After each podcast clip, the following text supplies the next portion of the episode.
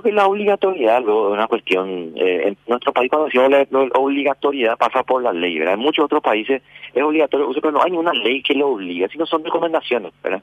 Entonces, yo creo que estamos entrando en una cancha bastante jurídica. Yo como médico en mi recetario sí te indicaría, ¿verdad? Eh, mira, usa el tapaboca acá en esta situación, en esta situación, en esta, ¿verdad? No hace falta que estés todo el día con el tapaboca, ¿verdad? Creo que no hace falta una ley tampoco para estar obligando, pero bueno, es una discusión un poco jurídica. Eh, pero sí, yo voy a seguir usando en los momentos donde yo me sienta a riesgo, ¿verdad? Y, espero que nadie se ofenda, ¿verdad? Porque yo me pongo el tapaboca. Eh, siempre voy a cuestionar un poco la obligatoriedad de, de, todas estas cosas, pero pero sí eh, de que si uno se quiere lavar, tiene algo cerca, tiene un punto de lavado de manos a menos de 100 metros ¿verdad? del lugar donde estás.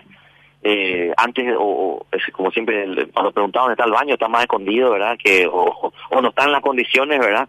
O, se, está siendo usado, ¿verdad? Entonces, eh, tener acceso a, a un lugar donde lavarte las manos yo creo que iba a ser, iba a ser, digo, como ya prácticamente no existe. Yo creo que hay lugares que todavía lo mantienen eh, y puede ser un hábito cultural muy, muy bueno, ¿verdad?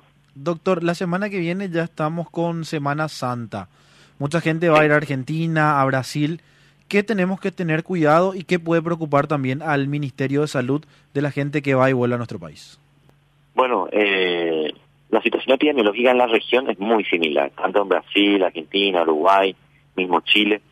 Eh, estamos con, si pensamos en COVID, estamos muy similares todos, ¿verdad? Yo creo que el riesgo de traer algo de allá es el mismo del que puedes llevar cuando te vayas.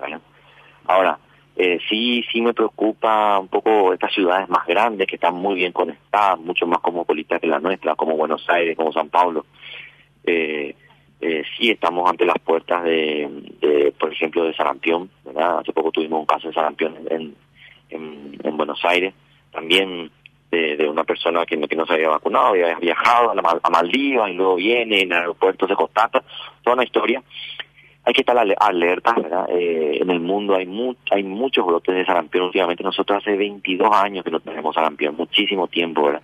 Y estaría bueno seguir manteniendo eh, así esos números